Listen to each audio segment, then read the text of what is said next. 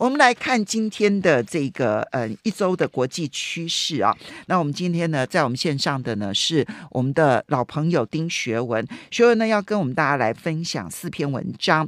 那么这一次呢，嗯，这个《经济学人》它的 cover story 啊，其实有两个版本，在亚洲版本的部分呢，谈的是日本哈。其实最近因为安倍晋三请辞了之后，他的民调声望反而大幅度的上升啊，然后大家都要问说，安倍晋三是怎么？改变了日本，好，那么嗯，另外在全球版本的部分呢，要来谈美国的丑陋选举。另外呢，在这个大中华地区的部分呢，有一个是要特别谈在中国大陆的高端资本啊，这个是丁学文最喜欢的一篇文章，等一下好好来谈。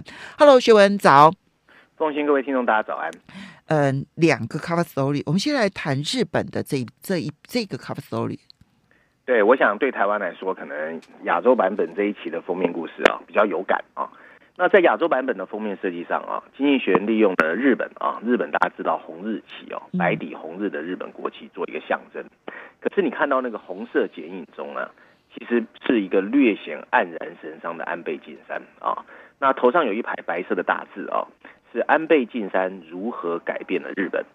那经济学在序论第二篇第八页还有四十一页啊，它的有两个分析文章。那基本上呢，经济学对还是给他蛮好的一个评价啊。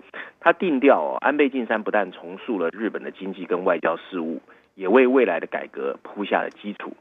然后我们回到那个文章的主题啊，那呃封面故事主要在序论第一篇第八页啊，大标题写的就是一个首相留下的东西，然后补充的标题是说。他不但重塑了日本的经济跟外交事务，也为未来的改革奠下了基础。文章一开始啊，那个经济学人就说，就任记录才刚刚在八月下旬被打破，没想到只是四天后，安倍晋三也成为了过去式。在成为日本历史上在位最久的首相之后，安倍晋三于八月二十八号宣布了正式辞职。一年多前。当自民党因为他的消化系统疾病要他辞职的时候，安倍晋三还曾经抱怨这是一个粗鲁的决定。许多人把他的离开视为承认失败的象征。在努力复苏经济几十年低迷不振的日本经济之后，COVID-19 再一次让日本的经济陷入了低迷。他想要修改日本的和平宪法，赋予武装部队适当的法律基础，并没有取得太好的进展。他规划的那一场应该在今年夏天举行的东京奥运。最后的绝唱也可能永远不会发生。嗯，现在连他的民调支持率也陷入了低迷，这是一个令人沮丧的时刻。安倍晋三的继任者将在九月十四号的自民党党员大会中选出。安倍晋三的继任者将在冠状病毒的肆虐、中国日益增长的威胁以及日本本身日益萎缩和老龄化的情况下继续完成工作。但是，安倍晋三八年的任期以来。已经让所有的问题变得比较容易管理。这个即将卸任的首相，把工作做的其实比我们大家认为的要好得多。在 COVID-19 爆发之前，安倍经济学虽然进展缓慢，仍然在成功推进着日本经济的复苏。从第二次世界大战以来，日本一直像是一个置身在全球事务以外的旁观者。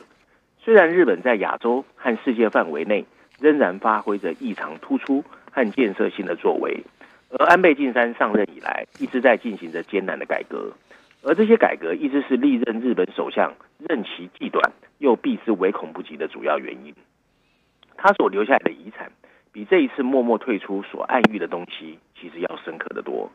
安倍经济学本来期待通过大量的支出、激进的货币政策，还有结构的改革，来消除通货紧缩，并刺激日本经济的增长。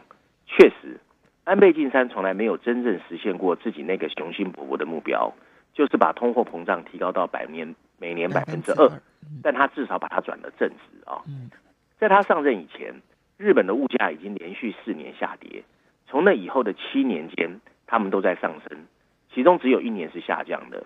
在他接任之后，日本经济经历了七十一个月的持续复苏，只比第二次世界大战后的记录少了两个月，甚至日本的生产啊率。的增长都比美国要快。那另外啊，为了推动日本经济的发展，安倍晋三采取了先前在日本政治和文化普遍上被认为不可能的政策，譬如说作为跨地区贸易协定、跨太平洋伙伴关系 （TPP） 的一部分，他同意削减关税，并增加农产品的进口配额。尽管饱受一向支持农民政策的自民党支持者的批评，在宣布免费的托儿所和其他儿童保育的补贴之下，日本的妇女成群结队进入了劳动力的大军。他们现在比他们的美国姐妹更有可能外出工作。尽管有日本一向对移民有有股恐惧，但日本的外籍劳工数量在安倍晋三上任后也增加了两倍。日本的公司治理也获得了极大的改善。几乎所有大型上市公司都有了至少一名独立董事，而在二零一二年时，这个比例不到百分之四十。这反过来又扩大了日本对外国投资者的吸引力。就在本周，Warren Buffett 挤进了日本企业集团的董事会。在安倍晋三的关注下，日本主要的股市指数已经上涨了一倍之多。事实上，日本股市过去十年几乎没有上涨。当然，他也犯过错误。最明显的是两次决定提高销售税。这两次都让日本经济陷入了短暂的衰退，但专家们的严厉警告，例如日本政府借贷的规模将导致他不得不支付那个难以承受的利息上升，或者央行采用的负利率早晚会让致命的伤害日本的大银行，其实都没有发生。安倍晋三还积极和灵巧的外交手腕，让大家难以捉摸。作为日本在第二次世界大战后的发起者的孙子，他本人也曾宣称自己是民族主义者。因此，有人预计他会在疏远日本盟友的同时，引发跟中国的冲突。的确，他被卷入了韩国毫无意义的历史争执。然而，在大多数情况下，他还是设法召集了这个区域里面志趣相投的政府，以对抗中国的军事和经济实力，却又没有真的激怒了中国。当美国决定退出 TPP，也是安倍晋三的努力，才能够使这个区域同盟得以继续下去。他还加强了跟澳大利亚。和印度这些民主国家的军事合作，他一直跟川普保持着友好的关系，但他跟中国的国家主席习近平的关系也不错。习近平原定四月访问日本，但是 COVID-19 发生，所以没有成型。宪法虽然保持不变，但安倍晋三仍然让日本在世界的舞台上成为了一支可以更加信赖的力量。他增加了对武装部队的支出，推动了法规的改革，使他们能够参与联合国防御公约，还有维和部队的派遣。尽管中国不断提出抗议，但他仍然坚决的提出了对东海上一些岛屿的领土主张。安倍晋三仍然给继任者留下了许多紧迫的问题，例如日本人口的减少，使得让更多的人加入劳动力队伍，并提高生产率变得更重要。尽管有更多的妇女进去工作，但日本企业文化仍然有严重的性别歧视，仍然使得众多女性无法充分展示自己的技能，而局限在枯燥无味的工作中。寿星工人跟兼职工人之间的严格区分，也使得劳动力市场效率低下。还有远远落后的就是政府部门的数位化，而日本在绿色能源的推进几乎没有动作。文章最后一段提到，虽然安倍晋三留下了许多没有完成的工作，但他仍然留给了继任者可以完成工作的工具。他留下最重要、最最不为人知的成就，或许就是使得日本更具有可以管理的一个情况。至少到目前为止。他设法平息了自民党内部的派系争夺战，这正是使得前几任总理短命的主要原因。特别是在日本经济仍然需要很多帮助的今天，他带来了让官僚机构更加能够受控的变化。但是如果下一任首相能够成功的完成任何事情，在很大程度上还是要归功于安倍晋三奠定的基础。哎，他算给安倍晋三很高的评价了耶。没错。OK。嗯，他但他说，嗯，他至少让日本处于一个可以管理的情况。这个可以管理的情况，有政治面的，有政策面的，有官僚面的，对不对？哈。可是政治面的部分，其实我觉得某种程度，他是用他自己的高人气，他才能够管理。他的继任者如果没有这样的高人气，我就有点怀疑。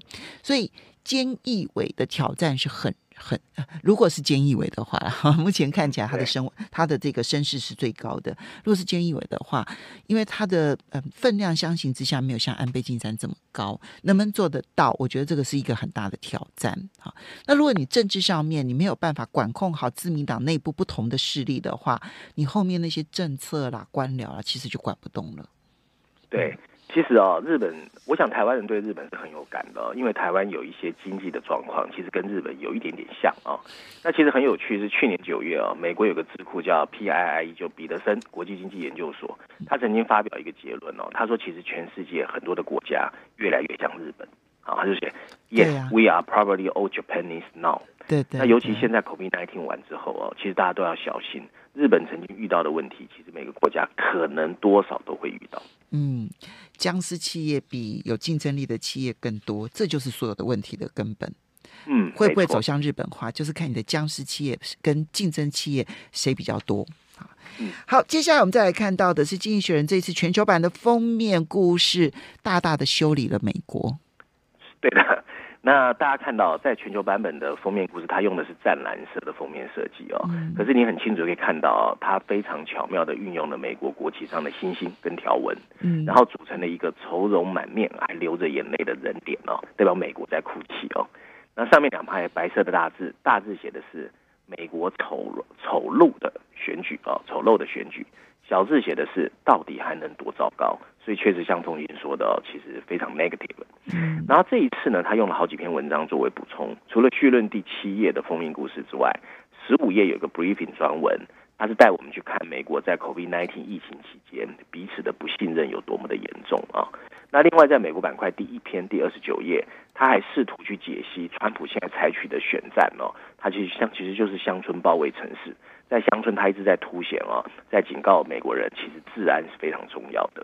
那在美国板块的 Lexing 专栏呢，还有一篇文章，他写的是啊，美国经济学其实基本上定调了，美国这次大选其实非常的扑朔迷离，但是其实有一定的危险啊。那我们来看一看封面故事的文章，文章在序论第一篇第七页，然后大标题就是封面上面写的美国的丑陋的选举，小标题写的是什么有可能出错啊？文章一开始他说。五一劳动节标志着美国总统大选的开始。这次的选举有着丑陋化的一个威胁存在。川普的支持者正跟正在奥勒冈的波特兰街头上，然后抗议者发生冲突。川普甚至在美国警察枪杀黑人事件后一周，飞往 Wisconsin 的街头跟被烧毁的建筑物合影。川普的一名支持者还开枪打死了两名示威者。那借由采取一个从动荡的恐惧中获利的策略，川普正兴致勃勃的在加油添醋。好，其实他到这个部分，其实要描述的是美国的这个种族冲突的这个问题，其实反而被利用成为选举的一个手段。那么，可是还有其他丑陋面呢？休息一下，马上回来。欢迎大家回到九八新闻台财经起床号节目现场，我是陈凤欣。那么，嗯，这个在我们线上是我们的老朋友丁学文。每个礼拜三一周国际经济趋势，非常欢迎 YouTube 的朋友们一起来收看直播，可以看到学文为大家准备的这些图片哦。那其实像全球版的 Cover Story 当中呢，那么谈美国的这个。这个话题，他就很巧妙的用了这个美国的国旗上面的新条纹啦，然后还有星星啊、条纹啦、跟星星啦，那其中一颗星星还在掉眼泪哦，去形容说这一次的选举在美国的嗯总统选举历史上面哦，其实算他他这一定会留下记录的啦，因为超级有问题。好，刚刚提到的是在种族议题上面，嗯出现了，然后川普反而把它利用来，然后成为。整个这个街头上面呢，抗争的一个主轴。对，那越来越多的美国人开始担心哦，十一月份迎来的可能不会是一个民主程序的顺利进行，而是一个不和谐的暴力和宪法危机的到来。这所有的一切会不会很夸张？美国过去也曾经充满暴力而且有争议的选举发生，在一九八六八年，一名总统候选人叫甘乃迪，甘乃迪哦，Bobby Kennedy。被暗杀死亡。一九一二年，Teddy Roosevelt 在 Wisconsin 的演讲中也胸部中断。历史学家迄今仍在争论，到底谁赢得了一八七六年的总统选举。然而，即使在南北战争的总统选举期间，这个国家也一直在设法获得选举失败者的同意。长期不间断的例子表明，厄运论者总是需要一定比例的不认同来支撑自己的存在论。但十一月份的这次选举。确实有可能出现错误。为了确保权力的和平移交，民主国家需要失败的候选人和大多数他的追随者愿意公开承认失败。投票日的明确结果将有很大的帮助。失败者也许会讨厌他，但他们会愿意接受他，并开始为下一次选举做准备。如果选举结果不清楚，则必须有备用系统。有争议的选举结果在成熟的西西方国家中很少见，但他们确实发生过。二零二零零六年哦，即在意大利的一个大选中，当时的一个候选人惊险失败。他在没有证据的情况下公开宣称选举存在诈欺，该国最高法院裁定他的对手胜诉，最后他才勉强承认投降。在有争议的佛罗里达重新计票之后，两千年的美国总统选举才在最高法院的裁定下结束。在这两种情况下，靠法官的裁决都还足以结束争论，让这个国家继续前进。无论是川普或拜登取得胜利的情况下，大约都会有一半的美国感觉痛苦。许多民主党人把川普视为对民主本身的威胁。如果他再次获胜，将有数百万人陷入对民主的绝望。相比之下，在共和党中，川普仍然享有百分之八十七的支持率。如果他输了，很多人会认为对方作弊，但是如果获胜的差距足够大，如果川普得票和目前的民调类似，高达百分之八，那么就没有人会质疑。尽管仍然有可能有人尝试重新验票，但更可能会引发进一步的动荡。如果选举结果是很近的，事情可能会变得很糟。美国赋予共和党和民主党人管理选举的权利的程度是不寻常的，包括这些党派。可以从合格选民中的名单中删决定删除谁，还有选票如何设计，还有投票站的位置，以及是否允许提前投票，以及必须有多少人见证邮政投票的决定。好可怕！这些决定在其他成熟的民主国家都应该在第三方组成的选举委员会手中。如果选举结果的票数接近，那么所有一切都会诉诸法律，并由共和党或民主党州长和总统任命的法官所主持。如果这些情况还不够令人担心，那 COVID-19 可能会增加法律上的激烈冲突。和 COVID-19 相关的诉讼其实已经高达两百多个。政党初选的证据表明，尽管有些州，例如 Wisconsin 发生了病毒，但还是进行了相对有序的选举。可是其他州就不一定了。在纽约初选过了几周之后，邮政投票还在计票中。十一月份，包括 Michigan 在内的一些摇摆州。将第一次进行广泛的邮寄投票实验。如果选举结果真的非常接近，但选举之夜的点票有所延迟，那么川普也很可能会在某些关键州赢得胜利后，选择在结果公布前自己就宣布胜利，就像他在佛罗里达州二零一八年做的那样。但随着更多的邮政投票开出，可能选举结果又会变成拜登胜选。这样一来，美国将有两个候选人宣布自己胜利。多个州的选举案件可能必须在各个法院审理，抗议肯定会爆冲冲爆发冲突，其中一些甚至是武装冲突。川普可能会做出像在今年夏天威胁要做的召集国民警卫队，或者派遣联邦特工进入民主的城市，以监视动荡的人群，就像在波特兰发生的那样。在这样的情况下，人们很容易忘记两千年的那次有争议选举是多么的艰难，但那次的选举争端。可能是发生在美国仍然充满自我自有信心之时，对，就是在九一一之前，中国崛起之前，甚至还没有社交媒体之前，在这个流行病杀死了超过二十万美国人的此时此刻，我们想象一下，曾经发生在佛罗里达州的选票重算，如果发生在好几个州的情况会怎样？尤其现在这个当大部分选民认为现任总统既没有正当性又愚蠢之际，另外数百万人却坚持认为。不论证据如何，他们都坚信他们的候选人应该在广泛的作弊中赢取胜利的特殊时刻。嗯，假如川普像在二零一六年一样丢掉了普选票，却在电子票中获胜，那么会有将近百分之四十的民主党人表示应该重新举行选举。事实不应该这样。如果他失去了总统职位，那么有将近百分之三十的共和党人建议川普应该拒绝辞职。他也不应该这样，他反而应该公开宣布不可以这样。文章最后提到，这次选举承载着美国和世界其他地区的许多期望。美国各州官员必须竭尽所能确保选举顺利进行，并记住他们是对宪法而不是对党的忠诚。即使对待压倒性的选举结果，也应该这样。如果输赢差距真的不大，美国可能无法赢得失败者的认同，那民主党绝对会陷入 trouble。所以。经济学人其实谈的不是说在选举的过程当中如何去利用街头冲突这件事情，他在说的是，当现在已经出现街头冲突，一旦选举的结果有，如果川普不认输，现在当当没不不太有人去讨论拜登认不认输的问题，一般都是谈说，如果川普不认输，那美国将会陷入严重的动荡。凤信刚才说的那个议题哦，他其实还是有啦。他在 Lexing 专栏有特别去谈他的这个川普的一个选战策略哦。嗯。但是他这篇文章主要是在说，因为现在整个美国的情况是前所未有的，然后彼此的不信任也是前所未有的。所以如果选举的结果差距不是像想象这么大，甚至百分之八以上，其实整个的动荡可能会比想象更严重。好，所以其实我我觉得最近美国股市的反应哦，不是反映谁当选呢？我觉得他有点在反映，如果当选者就如果没有如果没有选举结果怎么办？对啊，就是反映万一距离很近，然后川普不认输，就是刚刚经济学人提到两千年在佛罗里达的事件，如果它扩大到全美国怎么办？哦，我觉得这个才是真正的问题。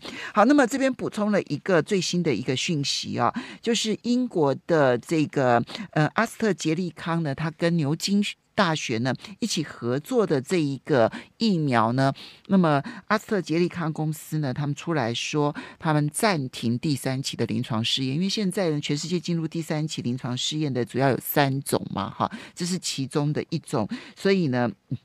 这个阿嗯，这是阿斯特杰利康他自己发表的这个这个这个声明，所以这也使得阿斯特杰利康的股价呢，刚刚呢其实已经是跌了百分之六左右啊，就是看得出来说这件事情的影响。好，所以我们后续还是要小心注意这件事情了，因为疫苗现在是大家寄希望非常重要的一件事情。那嗯，牛津大学本来是被寄予厚望的，可是它现在只是暂停，而并不是终止啊，所以希。希望能够把那个风险因素减除了之后呢，能够再重新开始。好，接着我们再来看到《经济学人》跟大中华地区有关的内容，有八篇。对，因为这一次其实有一篇在亚洲版本是谈台湾的啊，所以呢，我们用大中华圈，但是总共是八篇。可是呢，在这一期里面有两篇文章哦，其实我自己个人比较喜欢哦。因为他其实我们在节目中也谈过几次，他主要在谈，就是虽然说政治上面中国跟美国在脱钩，可它的金融其实它的聚合的程度越来越严重啊。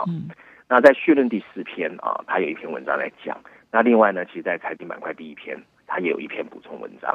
那我我把两篇文章合在一起啊，跟大家来稍微说明一下，所以会比较长一点点啊。好的，好。那这篇文章在序论第四篇，它用的名词叫 High Finance，可能很少人听过。可是 High Finance 其实通常是在形容啊，就是看起来非常神秘兮兮的金融操作啊。就是华尔街在二零零九年出了事情之后，很多人用了 High Finance，用 negative 的方式在批评它。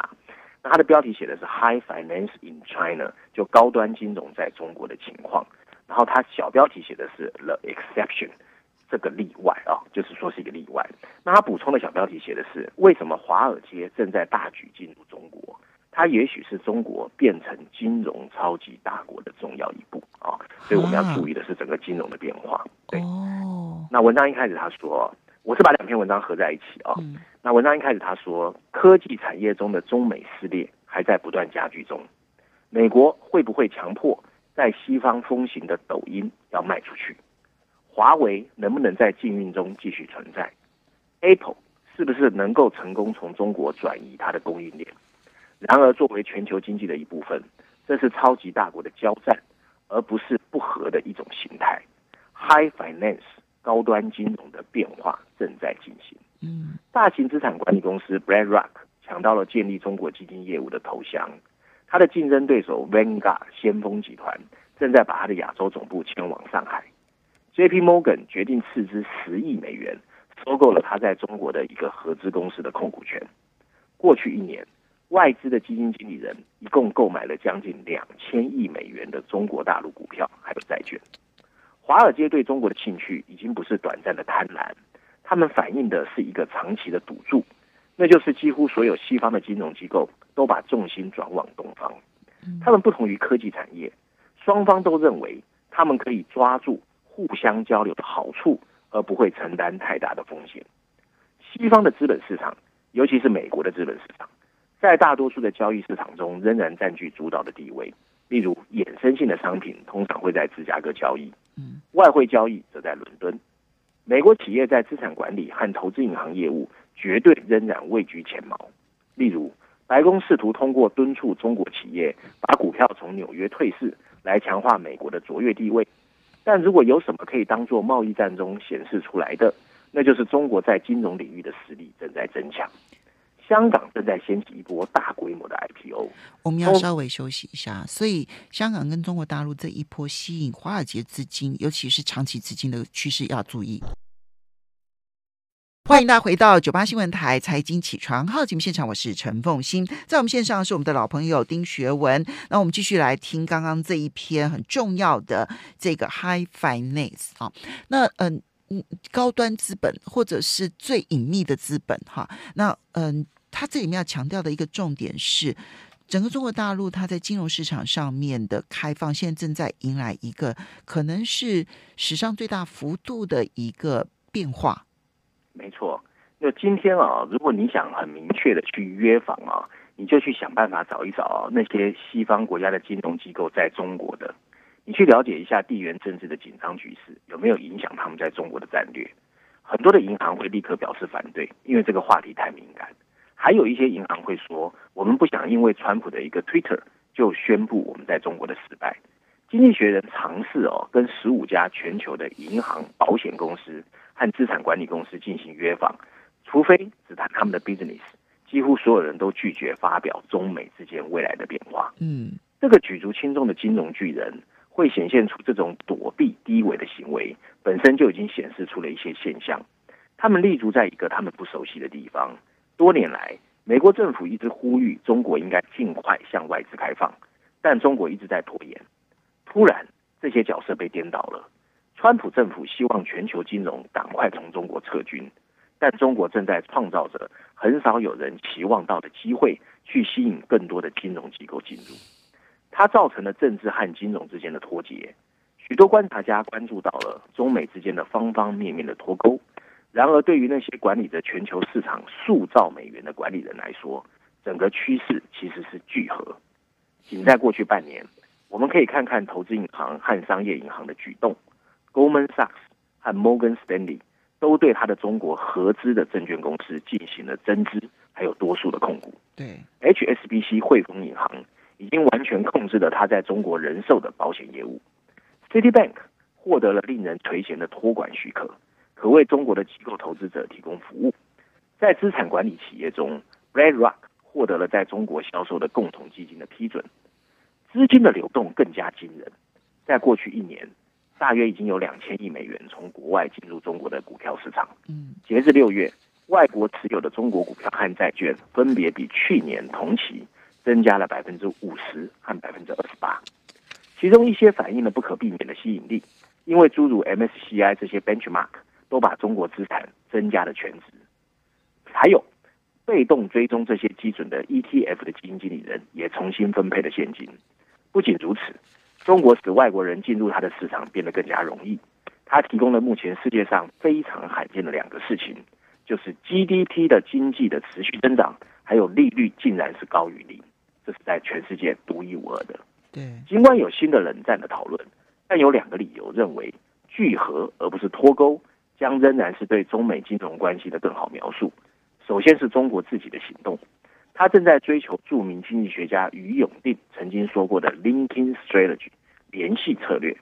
他力求跟外国公司建立更多的联系。从二零一九年底以来，政府取消了对资产管理公司、证券公司还有人寿保险公司的外资持股的上限。后来，他允许 m a s t c a r 信用卡的 m a s t c a r 和 PayPal 进入他的支付业务。他甚至同意外国评级机构可以开始覆盖更多的中国企业。即使没有这种种种的联系策略，中国也有足够的动力更广泛的开放它的金融系统。在过去十年，它的经常账户的盈余在国内 GDP 所占的份额一直在缩小，这也给他施加了压力。他希望通过资本账户吸引更多的资金流入。同时，改革派官员希望外国更多的参与中国的金融体系。中国前央行的行长周小川就认为，就像来自国外的竞争帮助使中国制造业跻身世界一流之列一样，它也可以提升中国的金融业。监管机构还希望企业通过发行债券和股票来筹集更多的直接金融的资金，以减少对间接金融的依赖。中国的监管放松跟第二个因素相吻合，那就是外国金融公司的利益。中国的市场实在太大太吸引人了，没有人敢忽视它。咨询公司 Oliver Wyma 他们就说，个人客户的可投资财富预计会从二零一八年的二十四兆美元增加到二零二三年的四十一兆美元。但在今天的中国，几乎没有足够的经验丰富、具有全球视野的资产管理者在进行资产的运作。然而，外国机构现在了解，整个中国经济规模将很可能直接转化为业务。在两千年代初期，中国开始向外国人开放了商业银行，但他们的市场份额一直很小。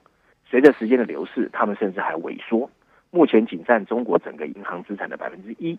他们只是一个不重要的球员。但外国机构肯定可以在刚刚开放的行业中表现得更好。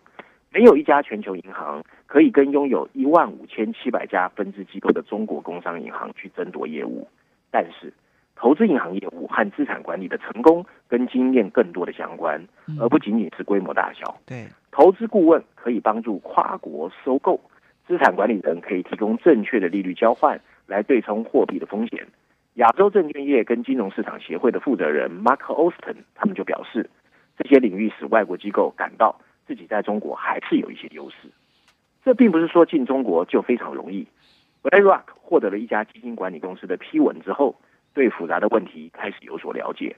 跟先前对中国拥有实体的批准不同，监管机构增加了一个条件，他要求这家公司要遵守互联网的安全法。也就是说呢，BlackRock 必须把在中国境内存款客户的数据全部放在中国，当局还可以随时 access 介入，这可能会迫使他把中国系统跟全球系统隔离开。外国机构还将在激烈的竞争环境中跟国内企业进行激烈的战斗。有一个银行家说，他们永远不会完全开放，更不会借由压制当地的银行来对我们好。国有企业会将最好的交易留给国内的金融机构。政府正在进行一个合并的工程，以创建所谓的航空母舰的投资银行，来抵御外国的机构。而且，全球资产管理公司别无选择，只能通过国内的银行和科技平台分销它的金融产品。总部位于上海的咨询公司 m a g i d i c 的一个创始人就认为，将资金长期用于中国的外国企业，与那不那么有耐心的外国企业之间也存在分歧。他说：“如果你必须于三年或更短时间之内想要获利，这不是进入的值得进入的市场。他指出，J.P. Morgan 有望以十亿美元的价格收购资产管理业务的当地合作伙伴，其实就比公允价格溢价了百分之五十，这非常昂贵。对，但也证明了全世界的银行巨头对中国的重视。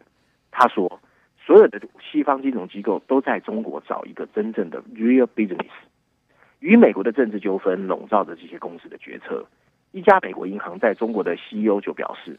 全球总部要求我们建立一套发展乐观、符合实际以及相对悲观的三个不同的场景。我之所以在说这句话的时候笑，是因为没有理由认为事情会变得更好。它是一种二元选择，我们要么继续留在中国，要么离开。到目前为止，事情显然在天平两侧的中国那一边。美国针对中国的一些金融措施虽然增加了一些 trouble，但还没有到会阻止他们的运转。川普已经阻已经阻止了联邦政府退休基金投资中国的股票，他威胁要把中国企业从美国证券交易所除名。他对香港和新疆的中国官员实施了制裁。从广义角度来看，所有的这三个举措其实都很温和。现在不包括中国股票在内的美国政府养老基金计划，仅占美国养老基金资产的百分之三。中国必须在二零二二年之前避免受到威胁的退市，并已经提出了一个折中方案。使美国的审计师可以更轻松的访问中国企业的账簿。对，同时，今年在华尔街上市的中国企业价值其实仍在上升。至于制裁，这些措施可能会给个人带来痛苦，但如果他们制裁的是整个银行业，才有可能对中国造成伤害。一个机构能够对为美国对中国采取的强硬路线做好准备，是一个谨慎的做法。但是对金融部门的影响不同于工业部门。工厂需要大量的固定投资和精心配置的供应链。相比之下，至少在中国允许投资者把现金撤出市场的情况下，对债券和股票的投资则更容易调整。即使是在中国建立经济或资产管理业务的企业，它的投资也比其他规模小。例如，在 UBS 控制下，这家中国证券公司到二零一九年底只持有人民币五十亿美元，比中国任何一家外资券商都要大，但也仅占 UBS 全球银行业务的零点二百分之所以风险其实可控。他的结论是，他的结论说，当然。你想要建立一个能够替代美国的全球货币网络是一个艰巨的任务，这要几年的时间，还需要对中国实行严格的控制。尽管如此，贸易战给了中国采取下一个动作的强烈动机。去完成它的金融产业的使命，所以我们在贸易战、在科技战、在很多的战战场上面，我们看到的是中美之间因为地缘关系可能朝向脱钩的这个角度，必须要为这方面而备战。但是金融上面，至少华尔街这些大亨，不管从人的移动、公司的移动，或者是资金的移动，其实朝向聚合，而且是向中国大陆靠拢的。没错。好的，我们要非常谢谢丁学文带这些文章。